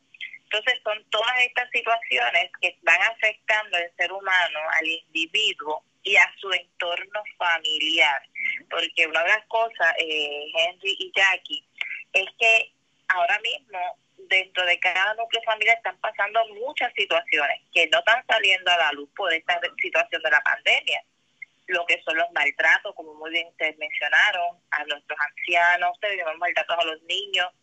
Y luego de, de, que esté pasando, lamentablemente, este, esta situación de la pandemia, se van a destapar muchos más problemas sociales que estamos enfrentando. Es triste algo que están hablando del departamento de la familia, yo también tengo muy buenos eh, allí compañeros, pero la realidad es que no hay recursos. no es que si no hacen el trabajo el departamento de familia, cuando buscan, no hay recursos. A veces la transportación se dañó el vehículo, ellos no tienen este cómo ubicar ese niño, este lo que te tienen son poco personal a veces, más que uno o dos personas por región, eh, eh, para trabajar con tantos problemas sociales. O sea, ¿a quién realmente le ponemos el cascabel del gato, verdad? ¿Dónde lo vamos a, estar trabajando? Uno de los factores que yo creo que el, el machismo, voy a decir esto, lo voy a conectar el machismo con, con la actitud de muchos hombres. Por ejemplo, hay hombres que dicen, ah, yo, yo, mi mujer me maltrata, o por, por ejemplo, porque nosotros presentamos el audio, justamente antes de, de entrar con usted, el audio del de policía de que mató a la ex y que mató a dos personas más, ¿verdad? Y entonces uno dice, cuando uno escucha la última llamada de él, él tiene muchos problemas, pero tal vez dentro de que él es, por su posición de que es un guardia, dice, yo no voy para la cárcel, porque él sabe lo que le va a esperar allá adentro, número uno. Y número dos, hay cierto machismo porque entonces, como, como nos decían desde niño, los, los hombres no lloran, los niños no lloran, son las mujeres las débiles. Y entonces como que de pequeño comienza como que una transformación mental en, el, en uno como hombre, que cuando uno llega dice, tienes que aguantar. Ah, que ella te maltrata, pues aguanta. Este, pero llega un punto en que es un ser humano y probablemente es ese caso del, del policía de corrección, pues el hombre explotó y fue contra, contra la ex porque le dice él, decía él, ¿verdad? En parte descanse, que le hacía la vida de cuadrito, que su jefe le hacía la vida de cuadrito. Y fíjate que estamos tomando al hombre de ejemplo. Ahorita cogemos el de la muerte también, obviamente. Ajá. Pero Henry, hablando de, lo del caso del policía, es el vivo ejemplo de que la mayoría, no solamente de corrección, estamos hablando de la policía también de Puerto Rico, los estatales, si me muestran algún tipo de debilidad, ellos mismos, como, me han buscado ayuda, mira, yo no puedo hablar de esto porque me desarman. Si yo digo esto, me van a desarmar. Y ese estigma de que si yo busco ayuda psicológica o psiquiátrica, me van a designar y eso es menos dinero para mi bolsillo, para mi familia, Aguanto. prefieren, me aguanto, y prefieren no buscar ayuda. Y una depresión severa, un ejemplo, persona pasando por una depresión, ¿qué puede ocurrir? Se puede complicar y llegar a una, a una depresión severa con rasgos psicóticos. ¿Qué son rasgos psicóticos? Empiezan a escuchar voces, Y esto último que trae la doctora Yasmín Ríos Rodríguez es, tiene que ver mucho con lo ocurrido la semana pasada con el guardia penal que asesinó tres personas y pues las, los alegatos que diera él antes de asesinar a estas tres personas. Aparentemente pues, hay profesionales que no buscan ayuda a pesar de que están en, en depresión, pero esto también está ocurriendo en las familias y por eso se han visto muchos casos últimamente de violencia intrafamiliar. Obviamente le vamos a dar seguimiento a esta información, pendientes a la red informativa. La red le A la pausa, regresamos a la parte final del noticiero estelar de la red informativa. La red le informa. Señores, regresamos esta vez a la parte final del noticiero estelar de la red informativa de Puerto Rico. ¿Cómo está Estados Unidos? ¿Cómo está el mundo a esta hora de la tarde? Vamos con DN, nos tienen un resumen completo sobre lo más importante acontecido en el ámbito nacional e internacional. El número oficial de muertes por COVID-19 en Estados Unidos ha alcanzado los 200.000, la cifra más alta a nivel mundial por un amplio margen, mientras investigadores de la Universidad de Washington han advertido que el país va en camino a duplicar ese número para fin de año. Solo en las últimas 24 horas, Estados Unidos reportó casi mil nuevas muertes y más de 37.000 nuevos casos de la enfermedad. Y los estados de Minnesota, Montana, Utah, Wisconsin y Wyoming reportaron niveles récord de contagios durante la semana pasada. El martes, el proyecto conmemorativo COVID-19 colocó 20.000 banderas en todo el parque National Mall en Washington, D.C., cada una de las cuales representa a 10 residentes estadounidenses que perdieron la vida a causa de la enfermedad desde la primera muerte registrada en Estados Unidos en febrero. La presidenta de la Cámara de Representantes, Nancy Pelosi, habló durante un homenaje a los fallecidos. This was preventable. Not all of it, but much of it. Esto era evitable, no en su totalidad, pero sí en gran parte, y aquello que podría perderse en el futuro también puede evitarse si aceptamos la ciencia, ciencia en lugar de política. If we embrace science, science instead of politics. The New York Times reports the Food and Drug Administration is planning to issue stricter guidelines. El periódico The New York Times informa que la Administración de Alimentos y Medicamentos de Estados Unidos, FDA por su sigla en inglés, planea emitir pautas más estrictas sobre cualquier autorización de uso de emergencia de una vacuna contra la COVID-19, incluso cuando el presidente Donald Trump promete que habrá una vacuna disponible el próximo mes. Las nuevas directrices de la FDA confirmarían advertencias hechas por investigadores, quienes sostienen que no pueden garantizar la seguridad o eficacia de ninguna de las vacunas que se encuentran actualmente en fase de ensayos clínicos en un periodo de tiempo tan breve. The Washington Post reports Pentagon officials spent most of a $1 billion coronavirus relief fund. El periódico The Washington Post informa que autoridades del Pentágono gastaron la mayor parte de los mil millones de dólares de los fondos de ayuda por el coronavirus en piezas de motores a reacción, satélites de espionaje, drones, chalecos antibalas y uniformes de gala para las tropas. El dinero fue asignado por el Congreso bajo la Ley de Ayuda, Alivio y Seguridad Económica por Coronavirus, conocida como CARES, y estaba destinado a combatir la pandemia. Esto ocurre al tiempo que numerosos hospitales de Estados Unidos continúan reportando una grave escasez de máscaras faciales N95 y otros suministros médicos. Meanwhile, President Trump continues to hold campaign rallies with his supporters packed shoulder to shoulder with few wearing masks. Mientras tanto, el presidente Trump continúa realizando actos de campaña abarrotados, donde solo unos pocos de sus partidarios utilizan tapabocas. El lunes, cuando en Estados Unidos el número de muertos por la enfermedad se acercaba a 200.000 y el número de contagios ascendía a 7 millones, Trump manifestó ante una multitud en el estado de Ohio que la COVID-19 solo afecta a personas mayores con problemas cardíacos y otras afecciones. Pero prácticamente no afecta a nadie. Es algo asombroso. Por cierto, abran sus escuelas. Todos los estados abran sus escuelas. Open your schools, everybody open your schools.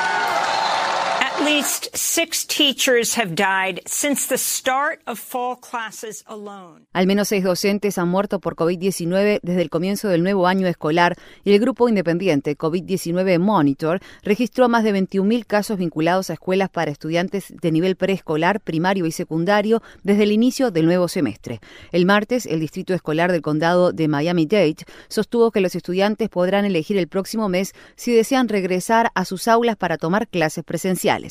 Here in New York, the United Nations General Assembly got underway Tuesday with world leaders and most UN ambassadors. En Nueva York, la Asamblea General de las Naciones Unidas comenzó el martes con la participación remota de dirigentes de todo el mundo y de la mayoría de los embajadores de la ONU debido a la pandemia. El secretario general de la ONU, Antonio Guterres, advirtió contra una nueva guerra fría entre Estados Unidos y China. Our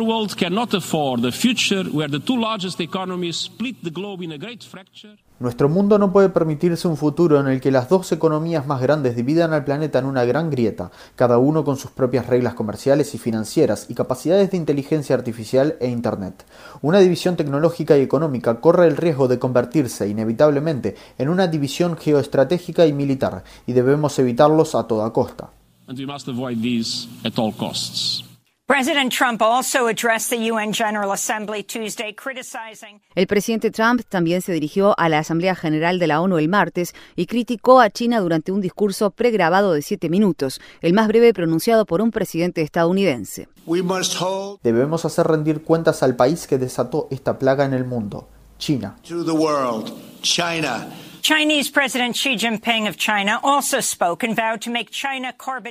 El presidente de China, Xi Jinping, también intervino y prometió hacer que las emisiones de carbono de China sean neutras para el año 2060 y alcanzar su techo de emisiones máximo dentro de los próximos 10 años.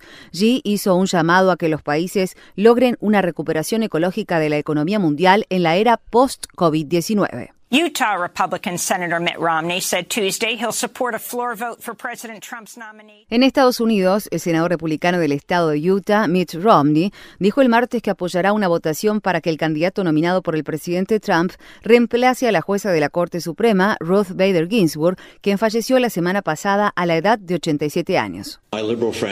Mis amigos liberales se han acostumbrado durante muchas décadas a la idea de tener una corte liberal, y eso no está predestinado.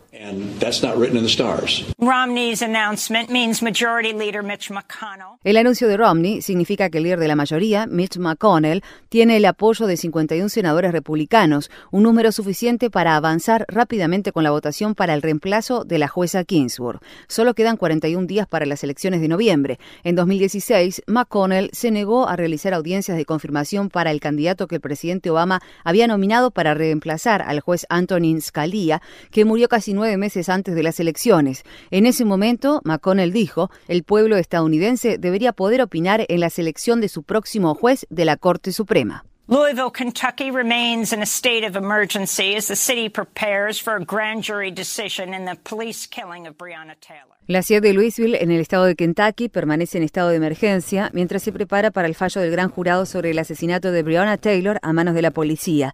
La policía mató a tiros a esta técnica de urgencias médicas negra de 26 años de edad en su propia casa el 13 de marzo. Antes del anuncio, el Departamento de Policía de Louisville anunció que está llevando a cabo una revisión interna de seis agentes involucrados en el tiroteo y allanamiento.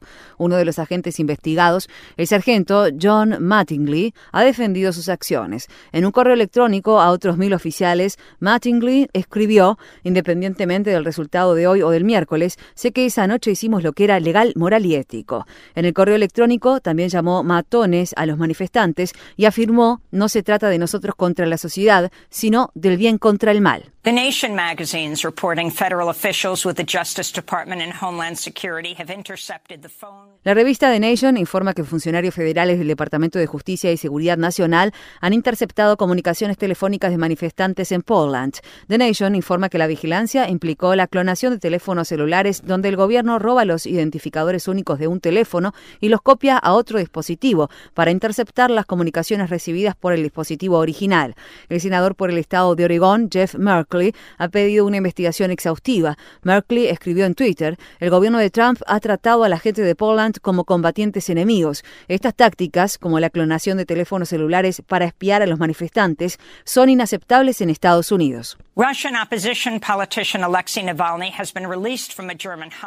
El político de la oposición rusa, Alexei Navalny, ha sido dado de alta de un hospital alemán donde fue tratado por una presunta intoxicación después de que se enfermara gravemente a bordo de un vuelo de Siberia a Moscú en agosto. Antes de ser dado de alta, Navalny publicó una foto suya luciendo demacrado, pero caminando sin ayuda. Los médicos afirman que es demasiado pronto para saber si el opositor de larga data de Vladimir Putin podrá recuperarse por completo. Los médicos afirman que es demasiado pronto para saber si el opositor de larga data de Vladimir Putin podrá recuperarse por completo. Los científicos alemanes sostienen que descubrieron rastros del agente nervioso prohibido Novichok en una botella de agua usada por Navalny poco antes de que se enfermara. En Washington, un periodista le preguntó al presidente Trump el martes sobre el envenenamiento de Navalny. ¿Quién cree que envenenó a Alexei Navalny en Rusia? Uh, we'll talk about that at another time. Bueno, hablaremos de eso en otro momento. In Belarus, President Alexander Lukashenko was abruptly sworn in at a secret ceremony today. En Bielorrusia, el presidente Alexander Lukashenko prestó juramento abruptamente en una ceremonia secreta hoy en medio de las continuas protestas contra el gobierno que exigen la renuncia del líder autoritario de larga data. La oposición denunció la ceremonia como ilegítima tras la victoria aplastante de Lukashenko en las elecciones del mes pasado que, según los opositores, fueron manipuladas. In Cleveland, Ohio, a 28-year-old transgender woman who died in her cell at Cuyahoga County Jail last month. En la ciudad de Cleveland, Ohio, una mujer transexual de 28 años que murió en su celda de la cárcel del condado de Cuyahoga el mes pasado dejó una carta oculta denunciando las horribles condiciones de la cárcel. La carta fue encontrada por su madre después de recoger las pertenencias de su hija. En la carta, Lee Day escribió que a los reclusos se les servía comida fría, que olía mal y sabía productos químicos de limpieza. Day dijo que la cárcel tampoco proporcionaba suministros de limpieza y que las condiciones solo habían empeorado durante la pandemia de COVID-19. El periódico Cleveland Plain Dealer informó que su madre afirma que Day estaba detenida en un área de la cárcel reservada para hombres. Quedan preguntas por responder acerca de las causas de su muerte. In immigration news, women imprisoned at Irwin County Detention Center in Georgia are no longer being sent. En noticias en materia de inmigración, las reclusas del centro de detención del condado de Irvine, en el estado de Georgia, ya no serán enviadas al médico acusado de realizar histerectomías y otros procedimientos ginecológicos sin consentimiento. Un abogado que trabaja en la investigación dijo el martes que el doctor Mahendra Amin atendió al menos 60 reclusas en el centro privado de Irvine. La informante Dawn Guten, una enfermera de Irvine, calificó a Amin de recolector de úteros. Meanwhile, Mexico's government is demanding U.S. authorities address allegations of forced sterilizations at Irwin. El gobierno de México ha exigido de las autoridades estadounidenses que se investiguen las denuncias de esterilizaciones forzadas en el condado de Irvine, donde se habrían practicado histerectomías no deseadas a por lo menos seis mujeres mexicanas. Estas son palabras del canciller mexicano Marcelo Ebrard, pronunciadas el martes. Es algo inaceptable que rechazamos de antemano. Incluso en Estados Unidos hay toda una reacción importante de muchas organizaciones con las que estamos en contacto y esto tiene que esclarecerse. En su caso, si se confirma, es un asunto mayúsculo y no solo sancionarse, sino tomarse otras medidas. In California, immigration rights advocates continue to denounce Governor Gavin Newsom's orders. En el estado de California, defensores de los derechos de inmigrantes continúan denunciando las órdenes del gobernador Gavin Newsom de transferir personas de prisiones estatales a la custodia del Servicio de Inmigración y Control de Aduanas, ICE por su sigla en inglés. En este sentido, el periódico The Guardian informa que Kao Saeli, de 41 años de edad, quien luchó contra incendios forestales como recluso bombero en 2018 y 2019, fue transferido a la custodia del ICE el mes pasado, en el día de su liberación de prisión. Tras pasar 22 años tras las rejas por un robo que cometió cuando era adolescente, Saili fue enviado a una prisión del Servicio de Inmigración en Luisiana y ahora enfrenta la posibilidad de ser deportado a Laos, país del que su familia huyó cuando él tenía tan solo dos años de edad. La red le informa. Bueno, señores, enganchamos los guantes. Regresamos mañana viernes a la hora acostumbrada continuamente a través de Cumbre, de Éxitos 1530, de X61, de Radio Grito, de Red 93, de Top 98 y de Restauración 107. La vamos a llevar a ustedes el resumen de noticias de mayor credibilidad en el país, el de la red informativa. Hasta entonces, que la pasen bien.